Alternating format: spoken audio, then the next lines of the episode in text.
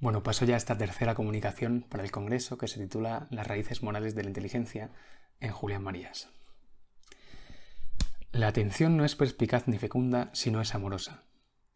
Con estas sencillas palabras de Julián Marías podría presentarse la cuestión de las que él denominaba raíces morales de la inteligencia, una vieja idea suya que subyace a toda su obra y pensamiento, en verdad desde su primer texto, escrito a los 19 años de edad y que fue editado póstumamente en 2011 en su integridad en un volumen de altísima erudición crítica debida a Daniel Marías y Francisco Javier Jiménez, que recogen y comentan el diario que escribiera un jovencísimo Marías durante el famoso crucero universitario de 1933.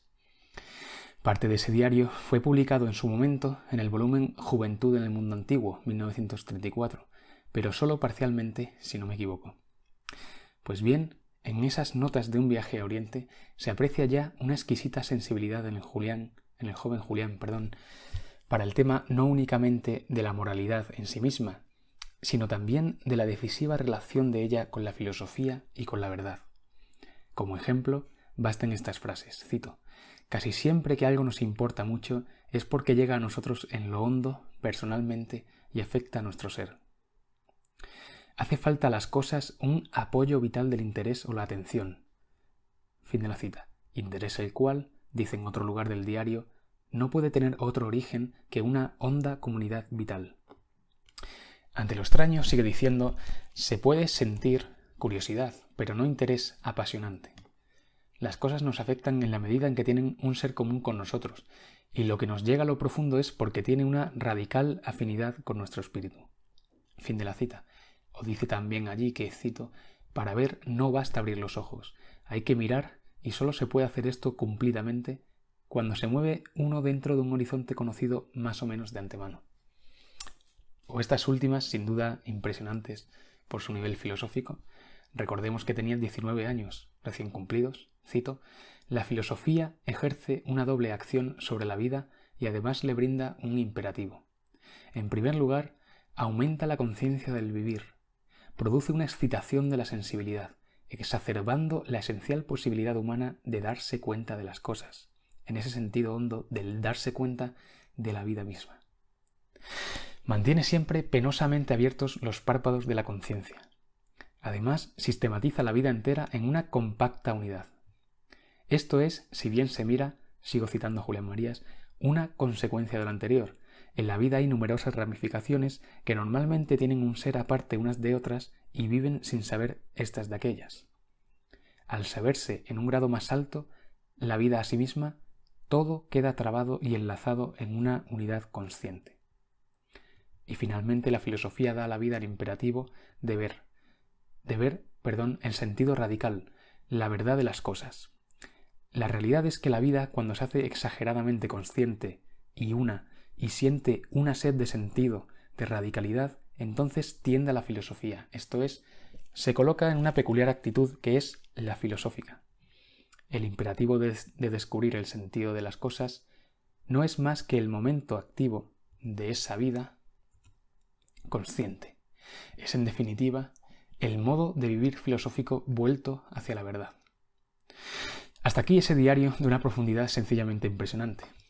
Pues bien, si uno recorre la obra de Marías, encuentra que, empezando por aquellas líneas y acabando por las de su último libro publicado, titulado La fuerza de la razón, la dimensión moral y amorosa de la filosofía atraviesa y en gran medida vertebra toda su obra.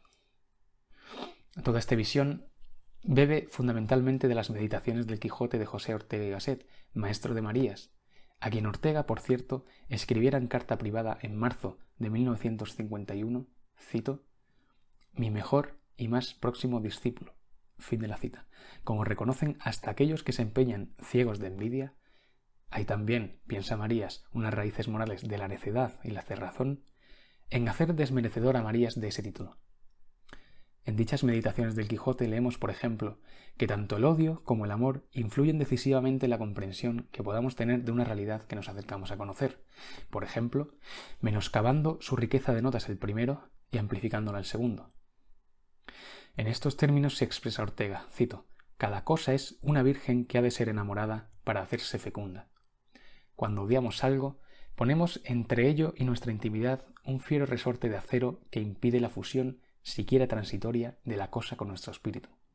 Por el contrario, el amor nos liga a las cosas.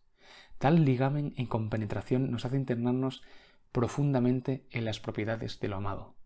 Lo vemos entero, se nos revela en todo su valor. Fin de la cita.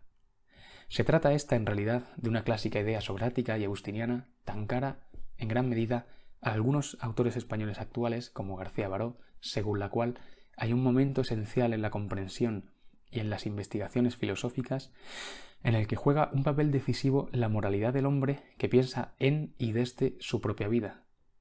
Precisamente en un libro homenaje a Julián Marías, refiere García Baró que, cito, hay una condición moral previa y fundante del pensamiento riguroso. Fin de la cita.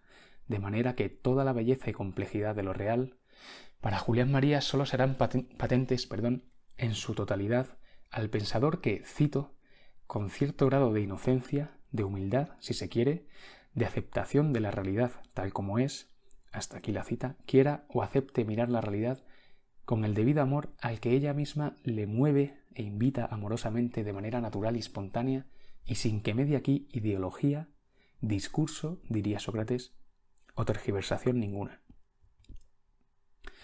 Como ya hemos dicho, las raíces morales de la inteligencia suponen un elemento esencial en la filosofía y el pensamiento de Julián Marías, y se refieren a esa dimensión moral que subyace a todo ejercicio de la razón humana, no sólo en relación a la importancia evidente de las virtudes morales para el correcto ejercicio de la razón en sus dimensiones parciales o abstractas.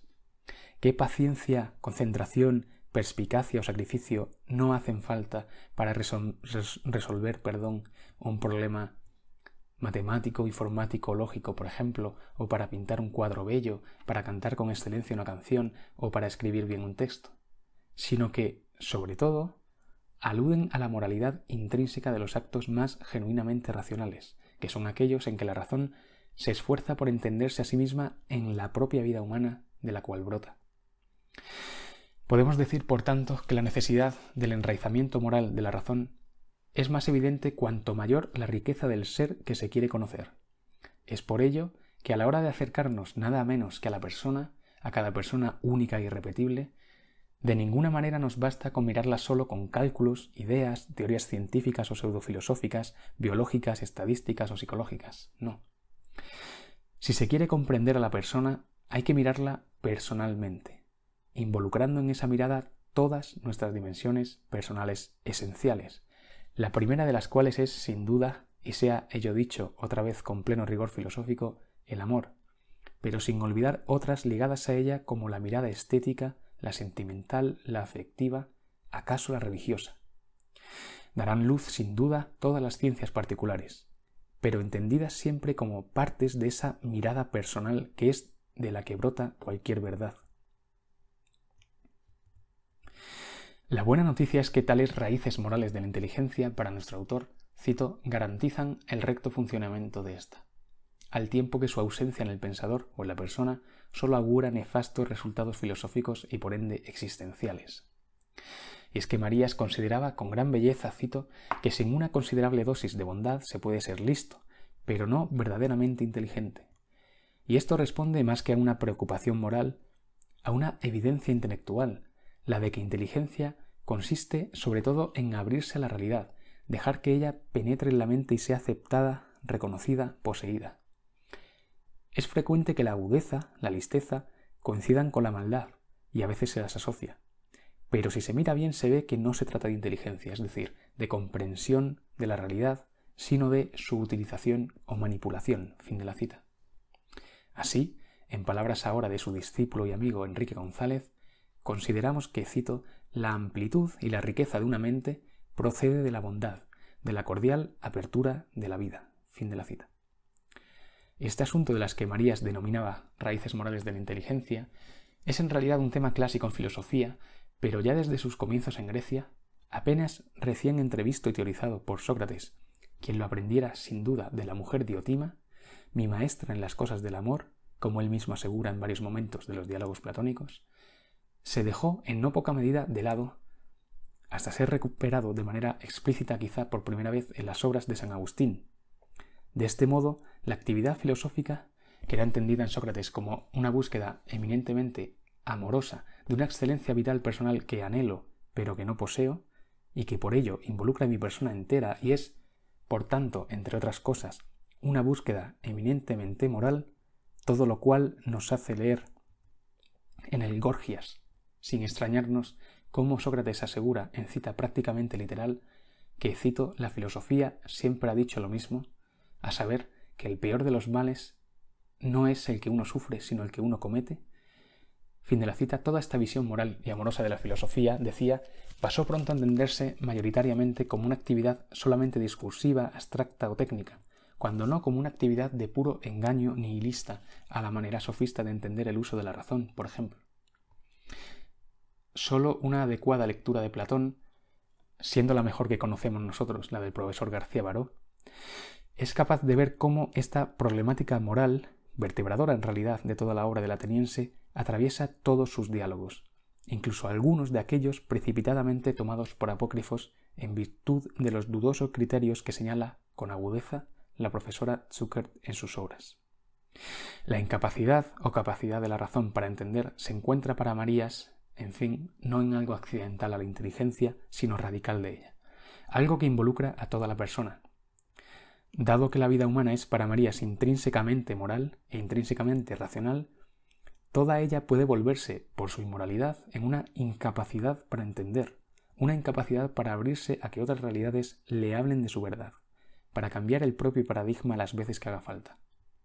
Señala Marías en un artículo titulado El uso de la inteligencia, de 1977, que cito, La inteligencia tiene raíces morales, de ella se nutre y cuando la vida se falsifica y convierte en farsa de sí misma, automáticamente deja de ser inteligente. Fin de la cita.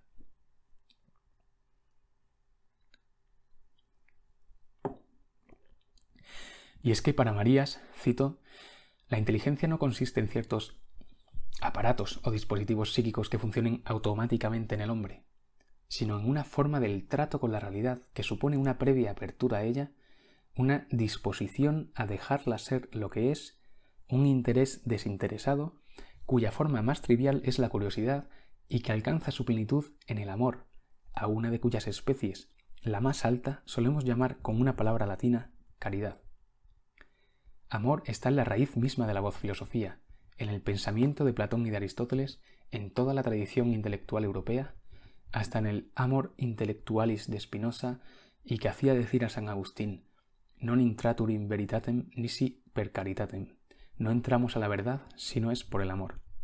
En efecto, cito, desde San Agustín y San Anselmo, es decir, desde los orígenes mismos de la teología latina y la escolástica, todo el cristianismo ha insistido en la esencial función cognoscitiva del amor, sigue diciendo Marías. Podemos decir, por tanto, que en esto consiste el modo cristiano de pensar, en una búsqueda de la verdad que se realiza, cito, razonando con amor interpretativo, fin de la cita, utilizando una bella expresión de Enrique González. Ese amor, cito, esa entrega a las cosas, esa disposición a aceptar lo que ellas son, fin de la cita, constituyen para Marías nada menos que, cito, la condición misma de la inteligencia, fin de la cita. Parafraseando a San Agustín, podemos decir que si no amamos, no entenderemos. La actitud contraria, una actitud de cerrazón predispuesta a manipular para el propio beneficio egoísta lo que las cosas y las realidades son, supondría engañarse a sí mismo, falsificarse, sigue diciendo Marías.